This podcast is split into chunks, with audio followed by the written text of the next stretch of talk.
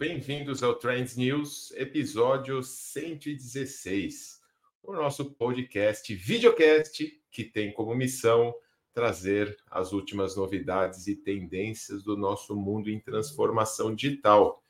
E o tema de hoje é SXSW South by Southwest, o maior festival de inovação do mundo. É difícil falar, né? O maior. Talvez um dos maiores. Entrou aqui no meu áudio a inteligência artificial, que será um dos temas, certamente, que serão falados hoje. Mas antes de a gente entrar, apresentar os nossos co-hosts especialistas de hoje, Rafael Veloso, nosso especialista no mundo cripto e financeiro, Juliano Kimura, nosso especialista em Web3, Paulo Muniz, nosso cientista especialista em biotecnologia, e a Doce Nai, a nossa mulher da inovação, do empreendedorismo. E em breve, vindo para cá correndo, Gui Alves, nosso especialista da área educacional, que estará comigo e com Paula Costa lá no South by Southwest em Austin este ano. Bom, e falando um pouquinho só, dando uns spoilers do que é o South by, porque eu quero compartilhar essas informações com vocês, junto com o Gui, que está chegando aí, porque eu vou para lá desde 2019 e o Gui vai desde 2017. Então vai ser legal esse bate-bola com ele a hora que ele chegar por aí. É, mas o, o, o South by ele é um festival que uma das grandes coisas que são um diferencial absurdo é a diversidade. Ele não é só um festival, digamos, de inovação, de tecnologia, mas é um festival, ele nasceu como música, nasceu como cinema, tem a parte de é, medicina, saúde, a parte de educação. É, você, ele é todo estruturado em trilhas na cidade de Austin, no centro de Austin, e você tem muitas ativações, são muitos prédios, é, muitos locais que na época do South by eles são ativados exclusivamente para o evento. E na segunda-feira na terça-feira, agora, a última terça-feira, tivemos inclusive um esquenta para o South by, organizado pelo Gui, pela escola dele, pela Explore, pela Vanessa da White Rabbit, que auto, se autodenomina síndica dos grupos de WhatsApp, que ela faz um trabalho sensacional é, em missões como essa. Sigam a Vanessa White Rabbit, que ela merece. E lá estivemos no palco com vários especialistas, como hoje aqui, falando de algumas tendências do South by. E eu vou falar um pouquinho do que é, eu já separei de painéis, palestras, de insights para esse ano. E eu, inclusive, a minha newsletter, a Carta de Especialista, eu abordei esses temas, tentando fazer um link entre eles. E eu batizei a carta de hoje de uma nova forma de viver a partir de insights do South by. E começo com uma das palestras falando das cidades da longevidade, que foi inclusive tema de um, uma minissérie no Netflix muito interessante, falando das zonas azuis, como viver até os 100 anos e vai ter um painel lá no South by é, a esse respeito. E questiona, coloca é, como é importante uma vida mais saudável, é, que as pessoas tenham um ambiente propício a se desenvolver fora da loucura, desenvolvendo um bem-estar social, não só físico, integração entre gerações, reduzir exposições ambientais, sociais negativas. E temos entre eles vários exemplos mundiais que estão lá descritos nesse documentário da Netflix, bastante famoso, regiões como Sardenha na Itália, Península de Nicoya na Costa Rica, Okinawa no Japão, Icária, uma ilhazinha na Grécia, Loma Linda na Califórnia, são cidadezinhas que conseguiram, a partir de princípios básicos de preservação de saúde, de alimentação, de atividade física, é, conseguem fazer com que as pessoas sejam mais longevas. E dentro deste contexto de uma vida melhor, um outro painel, aliás, dois, falam a respeito de repensar e reinventar a medicina, e outro especificamente mostrando que o lar, a casa, vai ser é, um novo local de saúde. Então, cada vez mais a medicina, além de personalizada, eu falo isso muito nas palestras que eu faço para a saúde, é, ela também vai ser uma medicina remota. Então, hoje você, a partir dos wearables, dispositivos vestíveis, é, de outros é, gadgets que conseguem, à distância, conectado internet das coisas, consegue transmitir informações dos biomarcadores humanos, você consegue deixar o paciente cada vez mais em casa e com toda essa inteligência, inclusive artificial aplicada, você vai conseguindo prevenir doenças, monitorar doenças crônicas, tudo do lar, que é muito mais gostoso e para os fundos de investimento mais barato. Né? A gente sabe que a saúde está toda alavancada com os fundos. Um outro tema muito interessante é que se o metaverso saiu um pouco do hype, a computação espacial entrou. Vocês devem estar acompanhando o lançamento já algumas semanas do Apple Vision Pro, óculos de realidade virtual aumentada mista. Então, ao invés agora de se falar muito de você viver no mundo virtual, o objetivo é você viver no mundo real, mas com características, com recursos do mundo virtual. Então, você está ali convivendo fisicamente com os outros, mas com uma tela, insights e tudo isso. É lógico que sempre tem os dois lados da moeda. Um outro painel muito interessante é falar de cérebro, neurotecnologia e com inteligência artificial também aplicada à neurociência. É, empresas como a Neurable e Cognition estão fazendo milagres, inclusive com as interfaces cérebro-computadores, para que você consiga trazer para a sociedade pessoas que tiveram acidentes, doenças graves, estavam tetraplégicas, mas também já com uma visão de ter um, é, um corpo expandido. Então, não só as pessoas doentes, mas cada vez mais você vai poder expandir o seu corpo através da tecnologia. Vamos passar, e o, e o meu querido Juliano Kimura vai falar um pouquinho também, é, a parte de psicodélicos, Cada vez mais existe uma trilha específica esse ano para psicodélicos. É, paradigmas estão sendo quebrados, então não é só mais algo recreativo, mas sim entrando muito forte na parte de tratamento mental, medicina. É, realmente, aquelas questões que a gente ouvia com preconceito bastante grande, temos que repensar.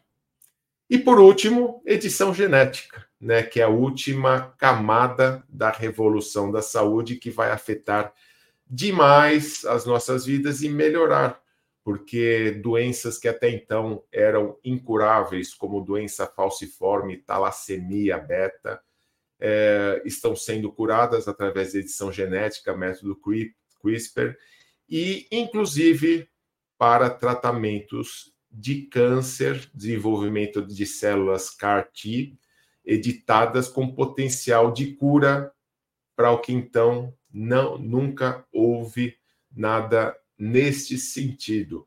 Um expoente, a doutora Janice Chen, sigam essa mulher, que ela é feríssima no assunto.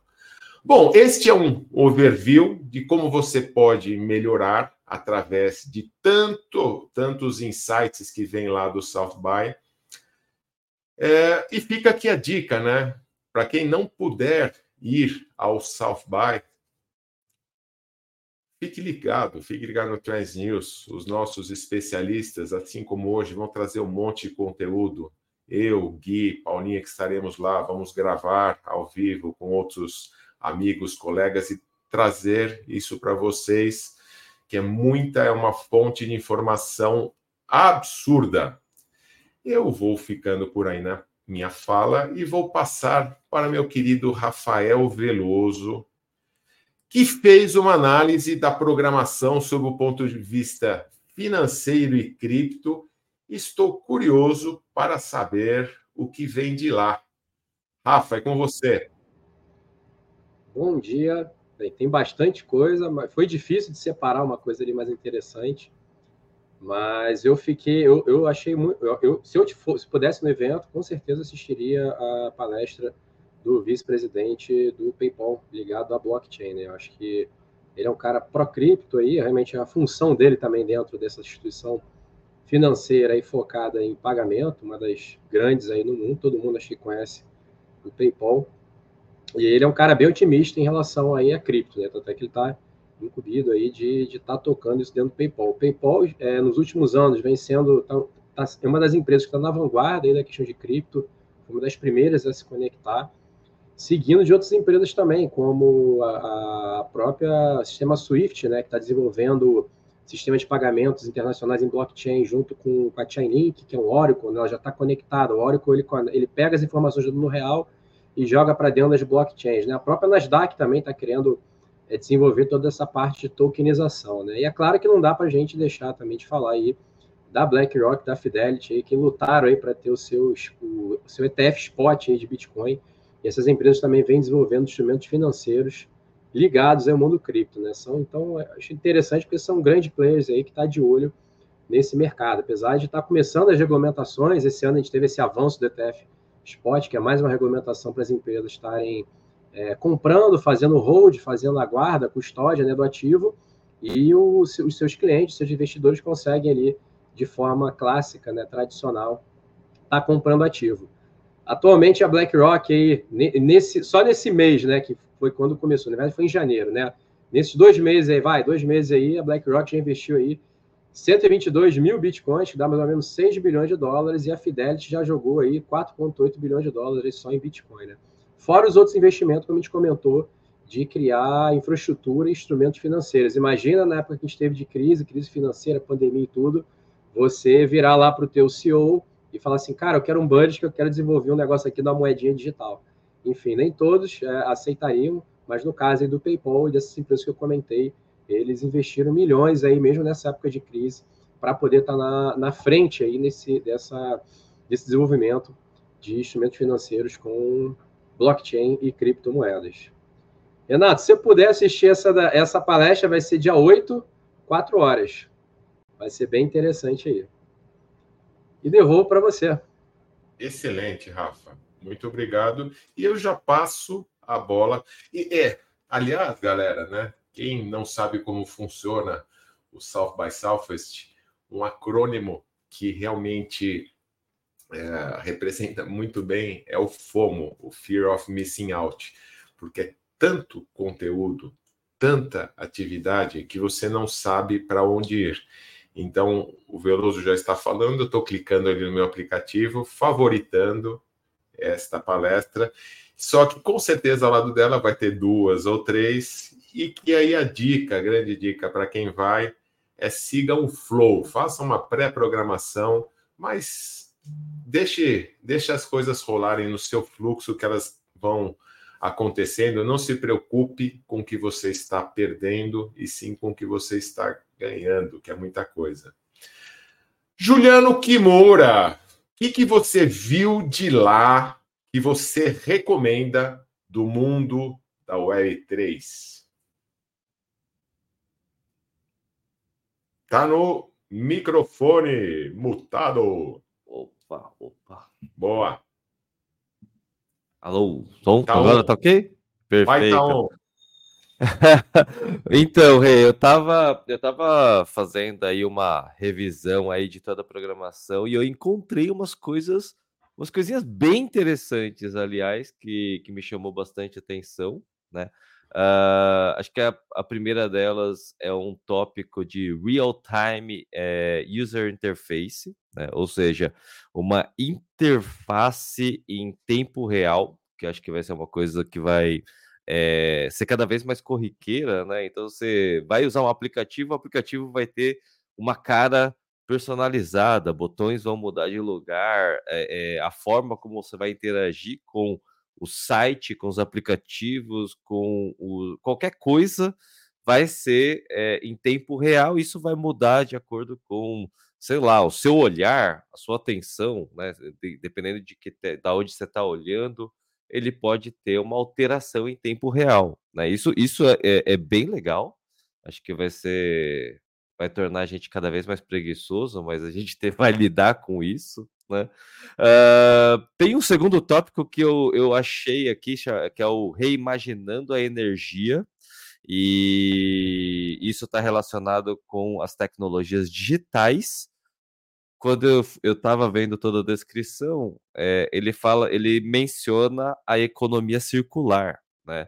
E, e, sub, e, e, nas entrelinhas você tem que você subentende que isso é blockchain, ou seja, a tokenização de energia. Né? Então imagina que você está pegando energia elétrica, você está tokenizando os watts à medida que você vai coletando essa energia e você tem um escambo digital com a energia, com um token de energia elétrica. É... E aí, até isso me lembrou um caso bem interessante que tem aqui na América do Sul, do Cambiatos, que foi um caso premiado de blockchain sobre economia circular dentro de pequenas comunidades, o que foi é, é um case bem legal, né? E isso aumenta bastante aí a, a abundância e essa nova economia para esse pessoal que está chegando. Uh, outro, outros dois vídeos, que acho que é um documentário e uma exibição de um filme, né? É o Code Wallet, que é sobre uh, um caso de scan usando cripto, né? Uma moeda. Uh, e o The Anti-Social Network, né? Que é um, um, um vídeo baseado no 4chan, que é uma plataforma de internet meio underground, onde muitos casos de uh, vazamento, casos polêmicos, grandes memes que surgiram e virais que surgiram na internet, normalmente essas grandes, esses grandes virais, essas grandes polêmicas, elas acontecem primeiro no 4chan e no Reddit e depois chega no mainstream, né? E por último, uh, eu achei muito legal a palestra que vai ter sobre o livro do Chris Dixon, que é o Read Write On. É, a próxima era da internet, né? E aí o Read Write On, ele tá baseado em ler, escrever e possuir, né? É, fazendo um, uma, uma, um paralelo com ler Web 1 escrever Web 2 e on Web 3, que é o baseado na, na, nova, no novo digital, onde você é real proprietário das coisas. Curiosidade, o Chris Dixon, ele é sócio e diretor da Andrew Horowitz e cuida da A16 Crypto, que inclusive foi quem liderou os investimentos em cima de quem?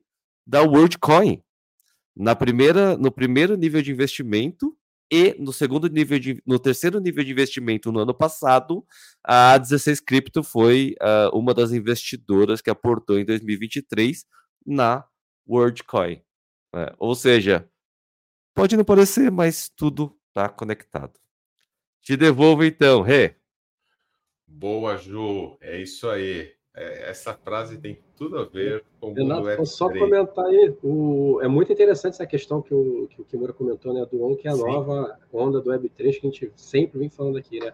Que eu posso ir através da questão que a gente falou aí da, da tokenização, que ele também comentou, que é qualquer um poder tokenizar, sei lá, um apartamento, dividir um carro, um imóvel, é o teu conteúdo ali pode ser tokenizado, alguém pode, seria tipo um crowdfunding mais fácil, mais do dia a dia ali, né? A pessoa que acredita no projeto poderia estar comprando uma NFT e no futuro você pode estar dando um benefício dessa NFT, fazer um contrato é, inteligente. Então, toda essa parte daí é, é bem interessante. Porque o contrato inteligente não precisa de um juiz, de um processo e nem depender da, de, de, que alguém seja honesto com você. Se não ocorrer aquilo ali, pode ser verificado, talvez por um inteligência artificial, ou por realmente você não entregou aquilo, você não recebe. Então é bem interessante esse movimento aí. Cara, legal esse conteúdo aí, Keura. Parabéns aí. É, e vale lembrar que essa questão dos smart contracts aí, que realmente eu sou bastante fã e, e acredito que seja uma tendência é, que vai ser consolidada e escalada. Um grande case é o Drex aqui, né? O Real Digital, é, que tem um pilar fundamental nessa questão de contrato inteligente e, ou seja, né, é, por exemplo, a galera que ainda não sabe, mas se você estiver comprando um carro, não tem que ficar esperando o TED para passar o documento no cartório, né? Que isso era o que muito acontecia. Então, agora você utilizando este tipo de recurso, você consegue ter uma amarração entre passar o bem e você receber com a garantia de que isso vai acontecer. Em tempo real em tempo real. Sensacional. É, e Ju, muito bem colocado essas questões, né, de como a gente vai ajustando com as novas tecnologias o tempo real, os aplicativos, todo, todas essas interfaces estão cada vez mais inteligentes, graças principalmente não só às tecnologias em geral, mais inteligência artificial, e elas vão antecipando o que a gente ficava buscando, agora eu clico aqui, onde será que está? Não, agora o negócio vai ser mais fluido, não é mesmo, Ju? É, eu acho que vai ter uma espécie de leitura da mente. Isso já meio que acontece, né? A gente já comenta sobre isso quando você fala perto do telefone, você fala sobre um produto e de repente o produto aparece na sua cara. É... Eu acho que isso é uma tendência que vai amplificar, principalmente com a IA. Então você vai ter, você nem vai falar sobre isso, tipo, ele já vai aparecer porque você pensou sobre isso. E isso tem a ver com uh, cada vez mais você tem inputs, por exemplo, que lugar da tela você está olhando, que conteúdo que você está lendo. E com a IA, isso tem uma tendência de se tornar cada vez mais, entre aspas, invasivo num sentido que às vezes é benéfico, assim, tipo, é muito cômodo, né? De repente você está precisando de uma escova de dente e aparece a escova de dente para você. Tipo, é, é, mais ou menos nesse sentido. Nai, lá no Carrefour, será que vai ser implantada alguma solução assim? Está no roadmap? Bom, estava no roadmap do ano passado, a gente estava fazendo um estudo, é, inclusive com soluções que estão atendendo aí o Banco Central é, no banco, né? No Banco Carrefour. É, mas a gente interrompeu ano passado porque tem uma série de preparações que as empresas precisam fazer para entrar nesse cenário. É, e a gente, no cenário de varejo, como a gente está num período de maior eficiência desde o ano passado, a gente despriorizou o projeto momentaneamente, mas está no nosso radar é, para em breve retomar é, mas muito mais relacionado também a, a blockchain de contratos, é, não só a, a esse reconhecimento né, que a gente tem falado aqui. Muito bom. E aproveitando, qual o seu olhar, quais insights você traz do South by para esse ano? Então, é, primeiro, bom dia, né, meus queridos, saudades de vocês. É, queria também fazer um convite aqui para os nossos é, seguidores e não seguidores, principalmente aos não seguidores, para nos acompanharem nas redes sociais, tem Instagram, temos YouTube, você pode assistir através do LinkedIn, convidem as pessoas das suas empresas porque aqui tem muito co conteúdo, né? É, relevante para vocês levarem de tendências, de disrupções de mercados. Trends News é isso, é a gente se diverte, a gente traz notícia de forma leve, traz tendência de forma leve. Então, primeiro queria convidar, fazer esse convite, agradecer aos nossos fiéis também é, seguidores, estão sempre com a gente, curtindo aqui o Trends News. É, e não deixem de curtir também nas plataformas, estamos em todas as plataformas aí de streaming, é, Spotify, todas essas é, de podcast, então curtam bastante aí, tem muito conteúdo bom. Bom, eu fiz, eu, primeiro assim, meu sonho ir para o SXSW, mas ainda não consigo ir esse ano, muito mais por agenda dessa vez. É, então eu estou com encomendas aqui para o Grau, para o Gui e para Paulinha, mas com certeza, se eu estivesse lá, eu selecionei duas aqui para trazer, em muito mais e estaria com eles em algumas, mas eu selecionei duas aqui que eu gostaria de assistir muito.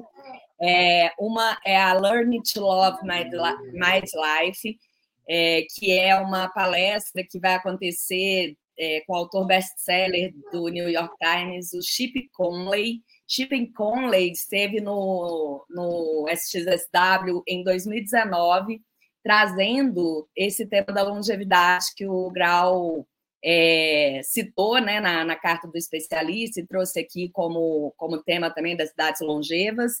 É, e ele fala é, sobre a crise da meia-idade, né? Que é quando as pessoas entram naquele. podem entrar naquele tom de tantas piadas, mas também é, eles, é, as pessoas podem transformar a vida a partir da meia-idade. Então, ele fala como, é, especialmente nesse livro, né, que é o tema da palestra, o Learning to, to Love My Life, ele revela 12 razões pelas quais a vida melhora com a idade, tá? E aí, é, esse é um tema que eu gosto muito, né? Eu já, inclusive, trabalhei numa startup que trata do tema. A gente estuda, estudou bastante longevidade, fiquei dois anos e meio inserida nesse contexto. E eu ainda é, tem muitas coisas que me incomodam no, no, mundo corporativo e quando a gente pensa nessa coisa da, do envelhecimento, né, da longevidade. Acho que cada vez mais a gente está tratando, mas é, uma das coisas é, no corporativo, a gente achar que a gente é, precisa de é, precisa sempre de jovens talentos quando a gente pensa em renovação de conhecimento, né? Quando na verdade a gente está sofrendo uma crise é, muito parecida com a sucessão familiar é, nas empresas, a sucessão nas empresas familiares né, que os jovens não têm mais o interesse de se tornarem grandes líderes de empresa. Eles focam muito mais na qualidade de, de vida é, e outras. Eles têm outros benefícios que talvez a geração é, madura ela não tinha, né, quando, quando da sua época.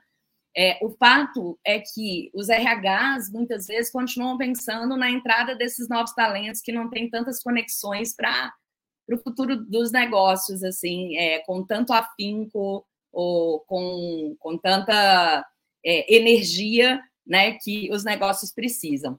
Isso mostra caminhos do, do, do, colapso, né, que a gente sempre fala, o colapso do, do capitalismo, mas isso mostra também que, em algum momento, a gente tem que dar um passo para trás é, e ver e começar a enxergar exatamente essa mudança da longevidade principalmente porque, assim, a gente tem dados estatísticos, né, tem dados de censo é, do quanto que é, a população vem diminuindo em virtude da, da, da, diminuição da taxa de natalidade e, é, por outro lado, a longevidade vem aumentando com um conhecimento absurdo e também com conhecimento transformacional, porque ninguém está parado. Não é o fato de você ter entrado ali nos 40, 50, 60 anos que a gente para de aprender, né? E para de trabalhar e para de se tornar útil, né? Então, é, eu acho que as corporações precisam de mais choque de realidade em relação ao tema da longevidade. Então, eu com certeza estaria nessa, nessa plateia, né? E nada contra a nova geração. Tem muita gente bacana da nova geração, A gente só precisa achar um entremeio aí, né? Um equilíbrio. É, Kimura, você quer comentar sobre esse tema? Vem que vem, vem que tá quentinho e depois eu falo a outra palestra que eu assistiria. Então, a, a Nai, eu, eu tenho uma tecnologia aqui em casa que eu conheci recentemente que tem a ver com essas blue zones e a questão da longevidade.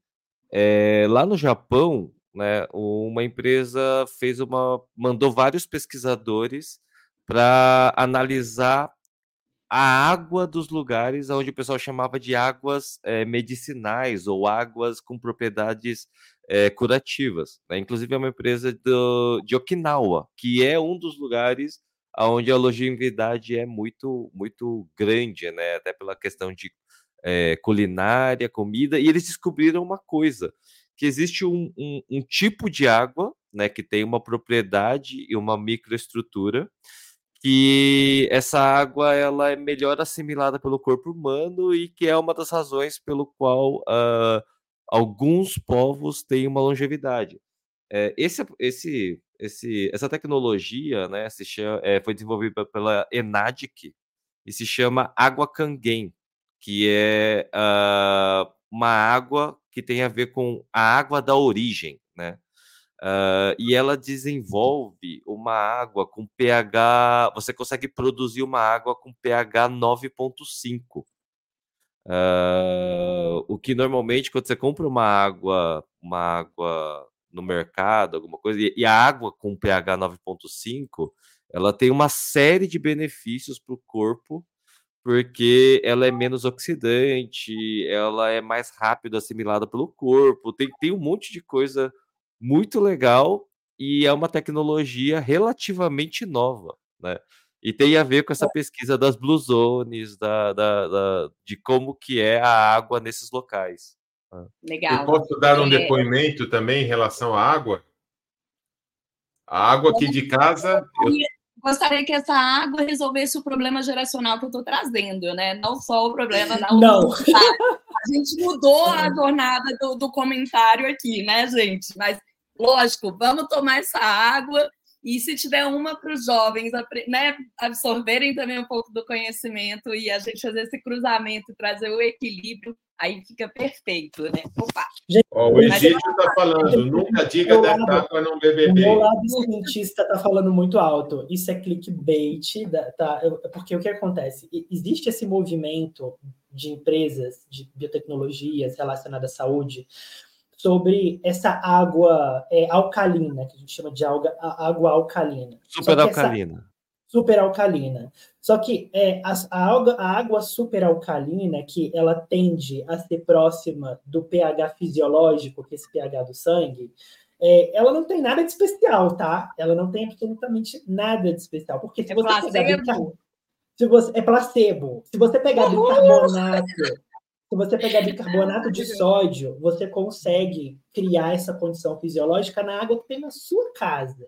Então, galera, não caiam nesse clickbait, porque é um clickbait famoso, aliás, é um clickbait famoso. Mas a gente tem que, a gente tem que esclarecer alguns pontos. É isso. Paulo, eu, eu já caí. A água de casa aqui é pH 10, é da Ibirá. Você está gastando seu tempo e a sua saúde. Você pode aproveitar com coisas melhores. vou, vou colocar você em contato com a minha com a minha médica, viu? Que faz tá medicina ortomolecular. Quero ver vocês discutirem. Vamos traz discutir. ela, vamos. traz ela aqui. A gente próximo to próximo talks. Próximo talks, hein? Boa, boa. boa. Mas voltando para a Nai, né? Ela falou da questão de diversidade e já fazendo o link com o South by, né? Um ambiente extremamente diverso e isso traz muita riqueza no evento, no festival e isso vale para as nossas empresas também.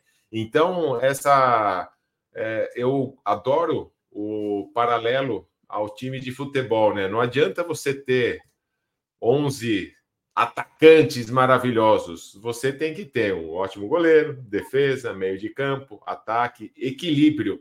E essa, as nossas empresas precisam disso também, precisam da energia do, dos jovens lá, né? Hoje temos o Hendrick né, brilhando ali, indo para a Europa, né? um moleque muito bom, mas você precisa de um cara mais experiente, que faça uh, as coisas fluírem, né? E, e faça que, a, que aquele jovem canalize energia, né, Nay? É, faça o que os jovens até não querem fazer, né, da, da nova geração.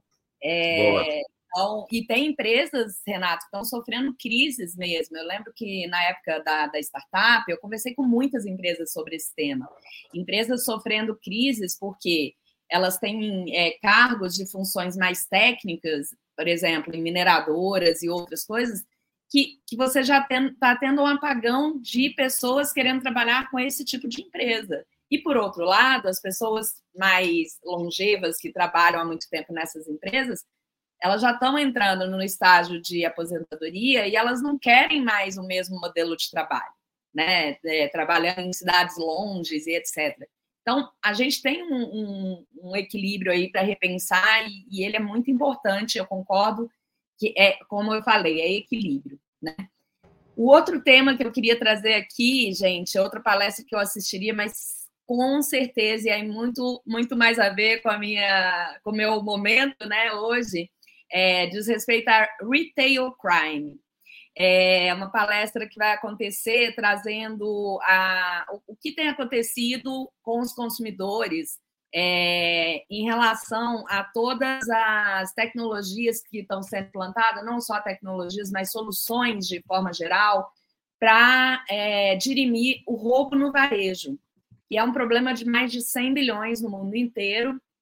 É, no Carrefour, né, onde, onde eu estou hoje, é uma é, é, também um grande problema, é um problema que a gente ataca, inclusive, com vários parceiros de inovação, e é, tem vários esforços relacionados a, por exemplo, é, câmeras para captar movimentos, tem a questão de é, alguns produtos serem colocados é, em prateleiras trancadas, isso no mundo todo, tá?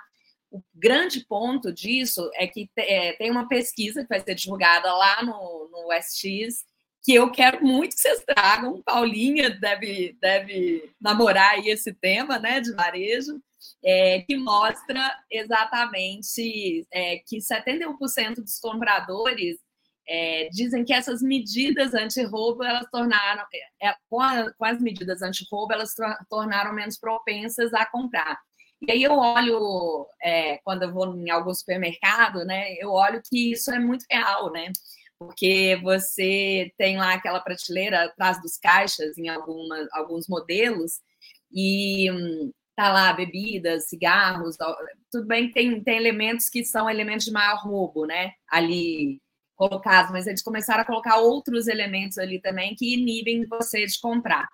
É, então, acho que vai ser bem interessante essa palestra, além de trazer também é, todos esses esforços é, de, de, tecnologia para mapear, para fazer esse mapeamento é, para evitar o roubo no varejo, que realmente dá, quando a gente fala de perdas no varejo, né? É, a gente tem perdas porque vence produto, a gente tem vários elementos, mas o roubo é um dos principais ofensores que a gente tem no varejo, né? E tem muita tecnologia surgindo, a gente está testando é, várias, uma, uma que mede movimento, inclusive, sem o, o viés de, de racismo, né? De, é, sem identificar que tipo de pessoa está ali praticando isso, é, para eliminar esse viés de racismo, mas, é, enfim, tem todos esses contrapontos aí do cliente também, do consumidor, do ponto de vista do consumidor. Então,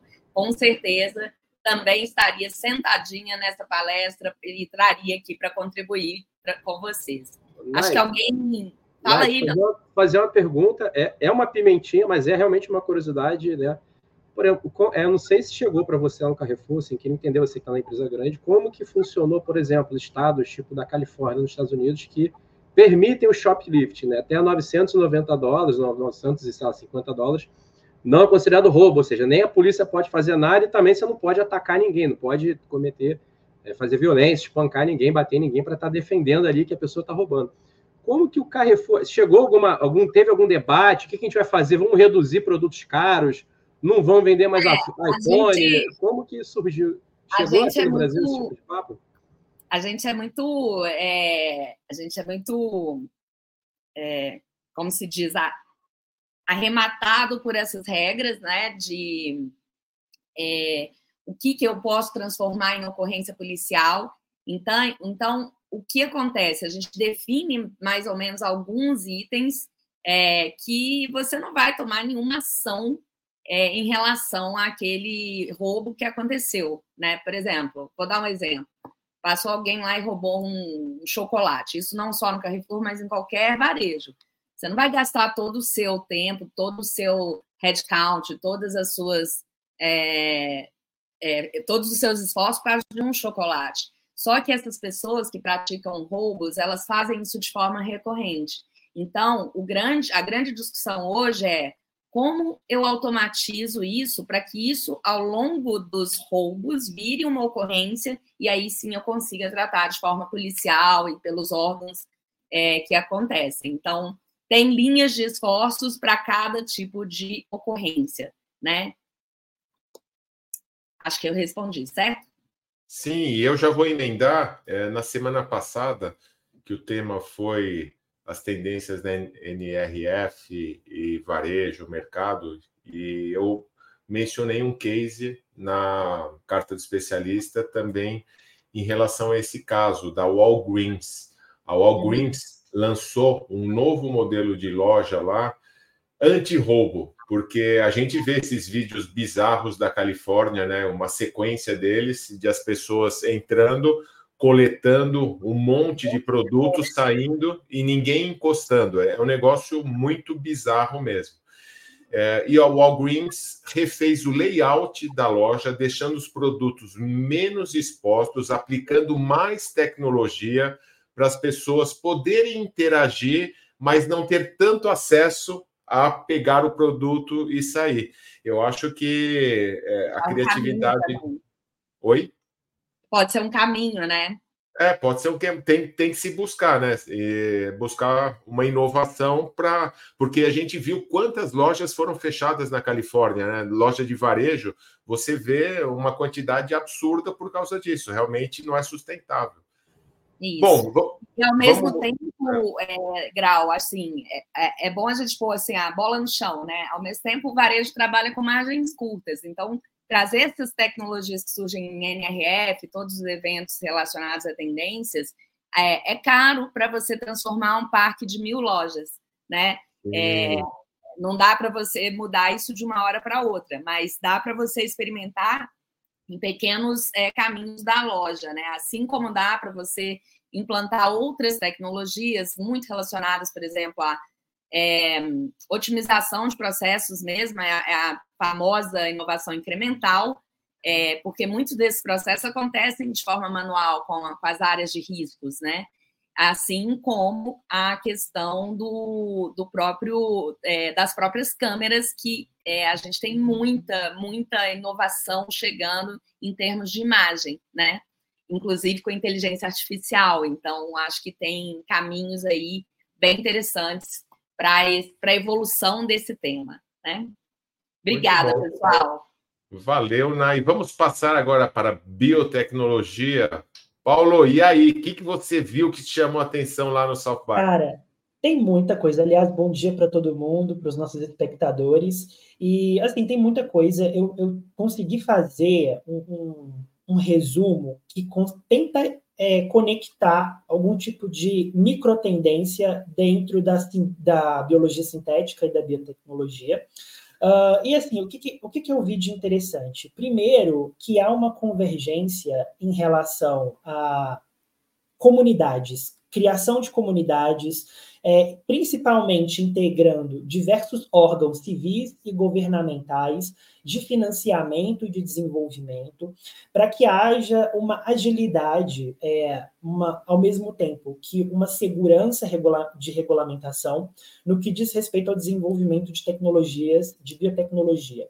É, eles estavam, estavam pautando muito a questão da crise climática, estão pautando muito isso, principalmente uh, em como acelerar o desenvolvimento de tecnologias de transição energética e de mitigação de danos da, da, da crise climática, Uh, mas uma das coisas também que eu percebi uh, em termos de palestrante é que tem uma think tank fantástica, que eu não sabia que ela estava participando desse evento, mas ela, ela é uma das uh, pessoas mais influentes na área de síntese de DNA da indústria norte-americana, chamada Emily Leproust. Ela é uma CEO de uma empresa chamada Twist Biosciences, que é a primeira empresa que conseguiu desenvolver uma tecnologia de sequenciamento de alto rendimento. Tá?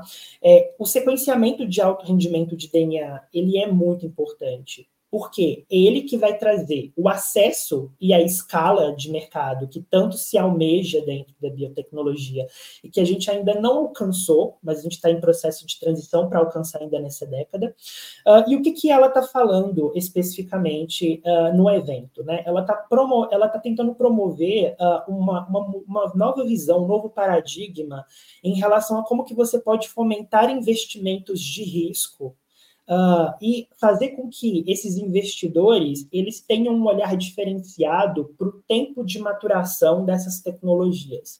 Ela separa é, a, a, necessidade de, desses investimentos uh, em assumir maior risco, uh, sendo que é, esses, esses maiores, maiores riscos é, apresentados em dados, falando que, olha, mesmo que você tenha um, um, uma perda substancial num primeiro momento curto de tempo, a médio e longo prazo você tende a ter um retorno. E ela mo mostra, é, tende a mostrar isso com é, esse, essa revisão histórica é, do, próprio, é, do próprio ecossistema de investimentos norte-americano e europeu. Uh, um outro ponto que eu também acho interessante tocar, é, e que foi falado aqui, é que regulamentação está sendo algo em voga, principalmente por conta das novas terapias é, de edição genética e também por conta de novas, novas tecnologias uh, atrelados uh, não só à saúde humana, mas a agronegócio, a plantio, a, a plantas resistentes à, à, seca, e como que é problemático você é, colocar na natureza é, organismos geneticamente modificados sem uma é, um estudo de, de controle de riscos. Né? Uh, ao mesmo tempo, tem sido falado de estruturas de blockchain, o que foi colocado aqui, mas ao invés de ter uma estrutura de blockchain ah, em termos de fintech, ela seria estruturas de, de, de blockchain para é, tanto transparência quanto para rastreio.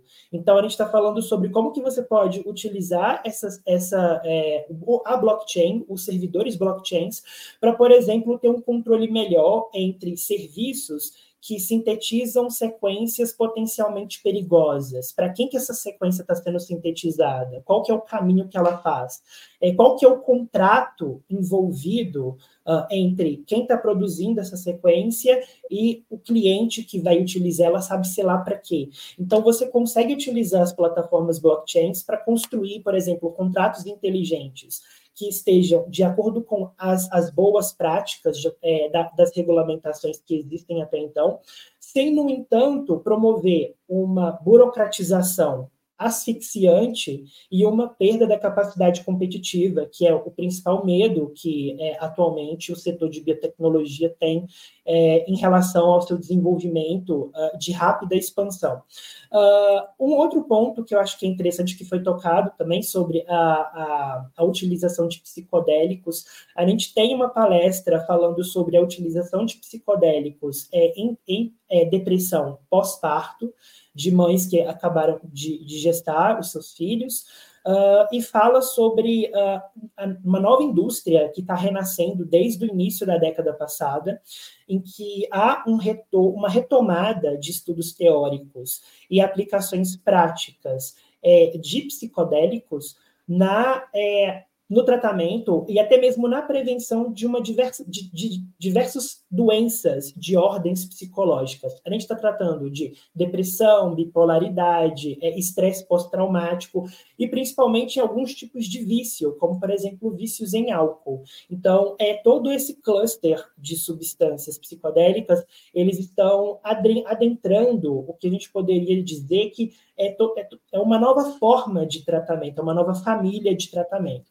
Então, assim, se a gente pensar nos anos 60, né, a cultura hippie dos anos 70 também, que popularizou bastante os psicodélicos e que também, em contraposição a toda essa cultura, a gente teve um, um movimento bastante conservador dos estados, dos governos na repressão uh, dessas substâncias, agora a gente está fazendo um caminho contrário. A gente está tendo um movimento de conscientização da importância uh, desses potenciais medicamentos psicodélicos, e mais do que isso, é uma potencial revolução na eficácia de resultados é, em pessoas que, por exemplo, têm resistência a, a, a, efeitos terapêuticos dos medicamentos convencionais. Então, isso demonstra uh, uma nova possibilidade de tratamento para esses pacientes que às vezes não têm nenhum tipo novo de abordagem, de alternativa até então.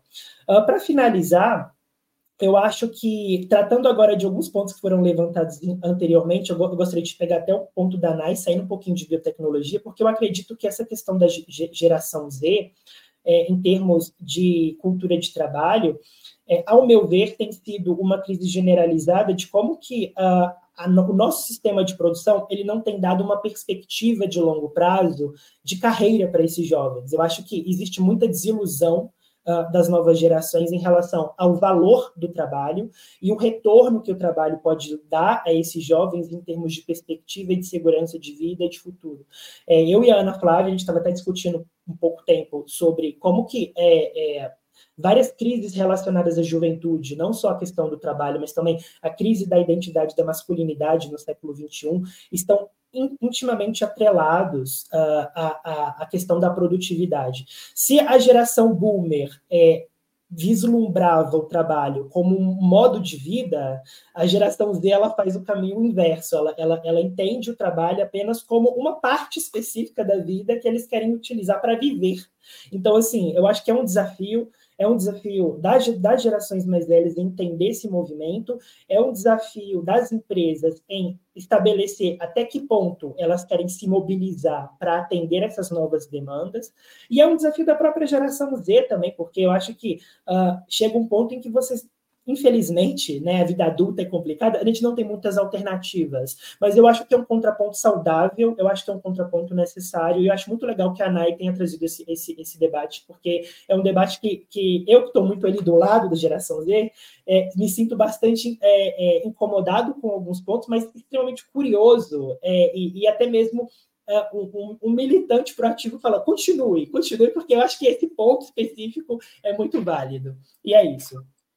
Eu quero é trazer o Paulo e a Ana para um talks do Trends News, sabe, Grau? Porque esse tema dá pano para manga, é muito bom. É, trazer é, a gente já faz o link para o nosso especialista da área de educação, Gui Alves, que a gente estava com muitas saudades desse nosso amigo. Demos um grande abraço né, nessa semana, físico, né, Gui? Seja muito bem-vindo novamente ao Trends News. Olá, todo e... mundo. Como estão? Tudo bem? Que legal, que legal estar de volta, Grau. Obrigado pela sempre hospitalidade incentivo de participar do Trends. É, é muito legal estar aqui. E para falar de um assunto que eu sou muito apaixonado, não só de educação e cidadania, mas do Salto Bay, onde eu vou conseguir participar ativamente desses meus dois propósitos.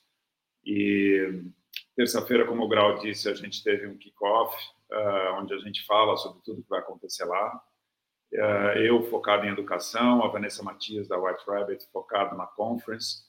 E dentro desse evento, a gente convidou vários especialistas em verticais, que são as tracks que acontecem no evento, tanto na conference, tanto de educação, para dar né, uma pitadinha do que, que é interessante, o que, que é legal ver. Vocês já falaram de algumas coisas. Uh, bom, uh, South by é um evento que, como o Grau disse, eu vou desde 2017, apaixonado. Quem vai, como o Grau foi, depois nunca mais deixou de ir. Uh, é um investimento relativamente alto, mas, a meu ver, a cada edição que você fala, putz, é muito caro, acho que não volto, você vai e ele se paga. Cada evento que, que você participa, seja por conhecimento, seja por entretenimento, que você se diverte, relaxa, mas principalmente pelo networking que você faz lá no momento tão aberto.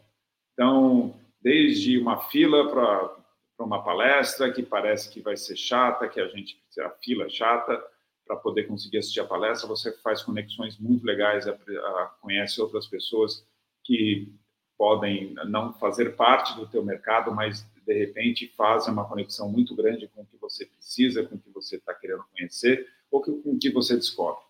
Então, é muita coisa legal, é um festival que acontece uh, desde 87, se não me engano, uh, começou com música e foi evoluindo para vários segmentos, apenas o segmento de educação uh, que fez o spin-off para se tornar um evento único e exclusivo, quatro dias antes do, do, da conferência, e os demais, que são, tem comédia, tem filme, tem várias trilhas segmentadas, mas ele, ele acontece em paralelo e faz com que tenha uma diversidade muito grande de pessoas envolvidas e de, de atividades uh, para todos os gostos.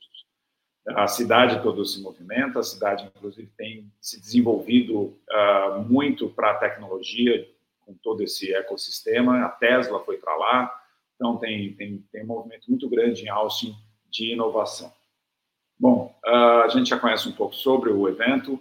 Tem quem vai para o evento, tem várias ferramentas de interação, tem além do, próprio site com, com, agendamento, tem um aplicativo também que, que, que a gente consegue selecionar as palestras, uh, dar prioridade, baixar toda essa agenda no, no, no celular, no, no própria agenda do celular, categorizar, que é o que eu faço, categorizar em vários nomes, diferentes tipos de agenda para priorizar isso. Mas mesmo se a gente não consegue, às vezes a gente seleciona segunda, terceira, quarta opção, a gente acaba não conseguindo cumprir porque acha uma coisa mais interessante ainda e essas opções a gente vai achar depois gravadas em vídeo, se elas forem uh, palestras de keynote que acontecem uma por dia e as de features que são os convidados, né, que são os, as, uh, os palestrantes que têm né, um destaque esses também são gravados. Os demais podem ou não ser gravados em vídeo, mas muitos deles em áudio. Então, a gente pode ouvir depois várias uh, das palestras, seja na, na conference, como do Edu, também em áudio. Uh, eu trouxe aqui algumas, alguns insights do que vai acontecer lá, mas uh, se alguém quiser, depois pode entrar em contato direto comigo. Na, na Diedu, na Diedu, claro, o AI é, tem destaque, e fala, uh, entre outras coisas, de como ajudar na equidade do aprendizado e também na falta de professores, que isso acontece em todo o mundo, né? não é só no Brasil, sobre como engajar também os professores uh, nessa profissão, né? as pessoas para serem professores. E outra que não tem a ver com AI é de como ensinar os alunos a se desenvolverem com o tédio dentro e fora da sala de aula que afinal é uma forma de engajamento uh, dos aplicativos, de, de, qualquer interação celular, né, de telas que, que as crianças estão, estão uh, abertas a isso, é fazer com que a gente tenha micro prazeres. Né? Então, é sempre muito rápido e ágil o prazer para que ela não saia dali. E como fazer isso na sala de aula de uma forma que né, um contraponto que faça sentido. Como é que a criança aproveita aquele momento de eu não tenho microprazeres e o que eu faço com isso? Como isso pode me beneficiar na criatividade, no raciocínio, cognitivamente e, e socialmente, né? E, e, também fora da sala de aula, como a gente né, começar a retomar coisas que nem sempre eram tão interessantes, mas que fazem parte do nosso dia e que são muito importantes para o nosso desenvolvimento. Uh, um grande destaque também são os alunos da Avenues de São Paulo, que são finalistas no Student Impact Challenge, que acontece no South by Southwest. Então, parabéns aos alunos da, da Avenues de São Paulo por participarem uh, do South by. E no, no South by EDU é a primeira vez que acontece um encontro brasileiro, que se chama Meetup, na agenda oficial. Já uh, vem acontecendo, eu sou uma pessoa que gosto de, de agitar e de, de, de, congregar as pessoas, daí o meu passo também dentro da cidadania, que eu, que eu também atuo, uh, mas uh, eu, eu e a, a, Roberta e a Thais Bento, da SOS Educação, estão promovendo esse primeiro meetup dentro da agenda oficial, onde a gente vai encontrar não só uh, com os profissionais brasileiros que estarão lá na educação, mas também com outros uh, uh, dos Estados Unidos e outros países que querem conhecer mais sobre o ecossistema brasileiro. O Brasil, tanto no Salto by Salto EDU, quanto na Conference, é o público, a delegação de maior número fora os americanos. O Brasil realmente, acho que é um pouco do papel que a Vanessa Matias tem feito já há alguns anos, que eu também tenho encorajado bastante o pessoal de educação, a gente tem ajudado a fomentar uh, os profissionais, líderes, uh, uh, seja de inovação, seja de educação, para o Salto By. E também tenho o prazer de, no Salto By Conference, ser mentor justamente na trilha de, de engajamento civil, né, de cidadania, uh, falando sobre meu trabalho em comunidades aqui em São Paulo. Bom, isso é um pouco do que eu tenho para falar sobre o Salto Pai, lembrando que eu também acabei me engajando nesse movimento de levar uh, os, os, líderes educacionais para o Salto Pai nessa edição. Então, a gente tem uma delegação uh, planejada para além de cumprir né, toda essa maratona de atividades e, e, e, palestras interessantes, a gente tem, também tem outras coisas que a gente vai fazer eh, dentro desse ecossistema. Então, conhecer outros profissionais de educação que estão indo ver o, o, o evento também, conversar com palestrantes, conversar com, com, a organização, fazer visitas em campos uh, de Austin, que tem empresas de tecnologia em parceria com empresas de educação. Então, quem estiver indo para o Salto Bay EDU, uh, entre em contato que, além da experiência do Salto By, a gente vai ter um bastidor e coisas essas muito interessantes. E se você não vai para o EDU, vai para a Conference, também entre em contato com a gente, porque tem várias outras curadorias, como a Vanessa Matia, a Andrea Bisca, que, uh, a Dani Garaicar, que tem também delegações, cada um nicho um segmento interessante diferente. Até o Einstein também tem um grupo uh, para poder levar e orientar os brasileiros uma melhor experiência no evento. Gente, depois que a gente vai para o Salto Bay, a gente muda, e eu mudei, mudei de profissão, mudei de carreira, e é um prazer se envolver com o evento que deixa a nossa, nossa mente muito aberta. Como diz minha amiga Simone uh, Clias, que é uma embaixadora também do Salto Bay, que faz mentoria e tudo isso lá, uh, é a nossa Disney, é o nosso momento de diversão, mas também com muito aprendizado e desenvolvimento. Um abraço. Boa, Gui, excelente. É, estaremos lá, né, reforçando, eu, Gui, Paulinha, diretamente de Austin. A gente vai estar se divertindo muito, consumindo muito conteúdo, mas assim como a gente fez ano passado e outros anos, a gente vai estar aqui no Trends News, nas nossas redes, compartilhando isso com vocês que estão nos seguindo. É um prazer muito grande. E com esse back-office absurdo aqui de especialistas do Trends que vão ficar por aqui conectados com a gente trazendo seus pontos de vista sobre os conteúdos que estão sendo trazidos lá online. Uh, Gui, o que, que você tem para esse ano teu pessoal de expectativa para o South By diferente dos anos passados? Bom, Grau, é, diferente dos outros anos, eu estou envolvido de uma maneira muito maior com ambos os eventos. É, em 2017, é, eu fui focado em é, conhecer um evento, grande evento de inovação. Até 2016, eu trabalhava com grandes eventos é, Jogos Olímpicos, Fórmula Indy, sempre trabalhando em experiência uh, do cliente em grandes eventos e, e, e, operação de grandes eventos. E quando eu fui para o Salto Bay, eu queria conhecer esse grande evento também, essa grande conferência, pela operação dela e também pelo, pelo que acontece lá de inovação, me reconectar com a minha, a minha graduação de engenharia elétrica que eu fiz uh, uh, quando eu, eu me formei. Então, nessa conexão, eu aprendi muita coisa e vi como a sociedade lá é representada de uma outra forma. E, e foi aí que me envolvi com a educação e, a partir de 2018, também participei de todo de educação. E o que acontece? O evento, ele, o Salto Vai ele começa sempre numa sexta-feira, é aproximadamente 10 dias, porque ele começa numa sexta-feira, acaba no domingo. O de educação, ele é justamente nos quatro dias antes, segunda, terça, segunda, terça, quarta e quinta, né, da semana anterior. Então, eu, desde 2018, chego um domingo e vou embora no outro domingo, 15 dias. E, e, é muito intenso, é muito bom, é uma fase que vem de muito conhecimento, muito envolvimento, depois de uh, engajamento com outras coisas, pessoas, depois de música, cinema, de diversão. Então, assim, para mim, em 15 dias, eu, eu, vivo várias coisas. Nesse ano, uh, eu estou levando um grupo de educadores, então tem, né, pessoalmente, eu tenho que me preparar para isso, organizar, organizar as visitas que acontecem lá, tudo a conexão com, com a organização. Estou uh, organizando também um encontro dentro do evento, fora desse encontro, né, uh, dessa participação do, dos profissionais que estão conosco, tem esse encontro dentro do evento.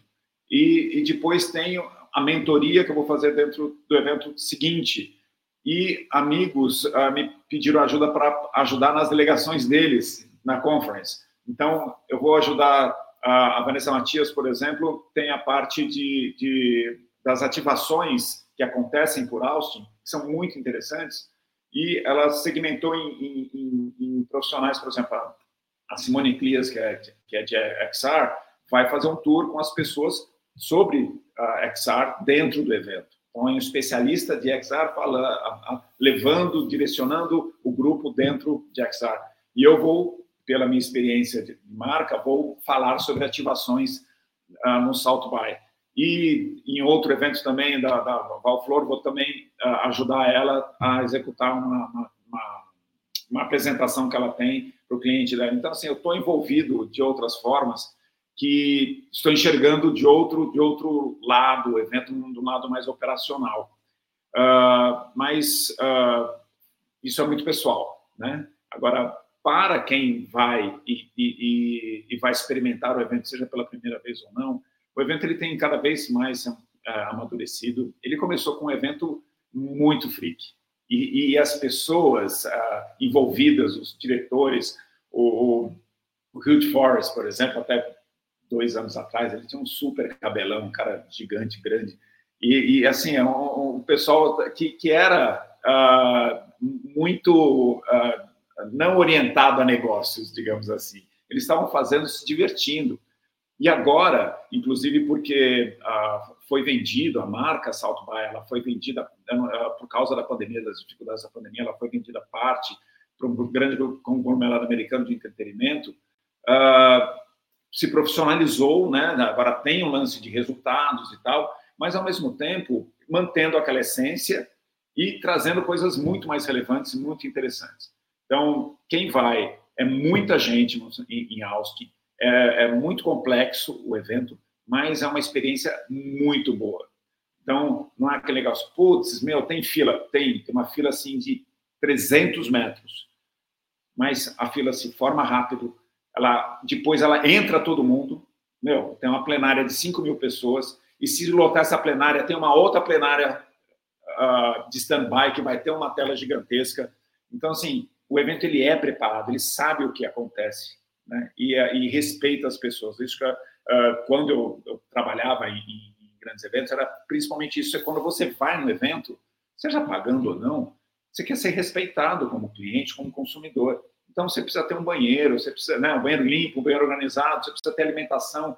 Se, se acontece alguma coisa, você precisa ser avisado e o Salto Bar faz isso. Então é tudo uma ótima experiência.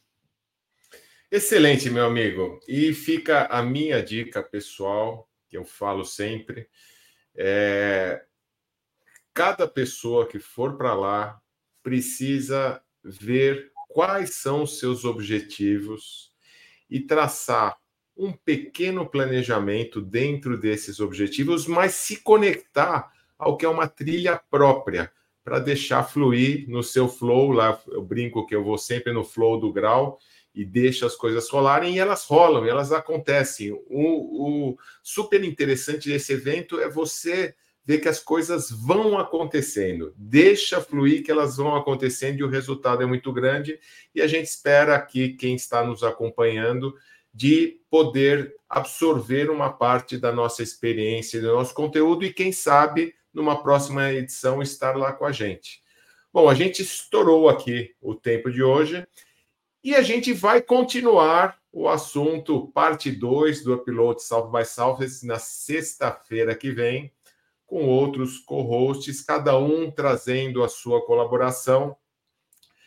E por hoje, episódio 116, ficaremos por aqui, pedindo para a galera estar sempre compartilhando, como vem compartilhando o nosso projeto, nos seguindo nas nossas redes, arroba Talks, sigam, compartilhem, façam parte da nossa comunidade. Deve aparecer um QR Code aí a qualquer hora. Você temos uma comunidade de quase 1.500 pessoas ali no, nos grupos WhatsApp, te, grupos temáticos, inclusive, que vocês podem conviver aqui, compartilhar e pedir informações dos nossos co-hosts especialistas é, é uma troca muito grande. Então, a gente quer trazer esses conteúdos, quer trocar e quer provocar reflexões para todos nós fazermos um mundo melhor com o Trans News. Ficamos por aqui. Um beijo no coração de todos e até semana que vem. Tchau.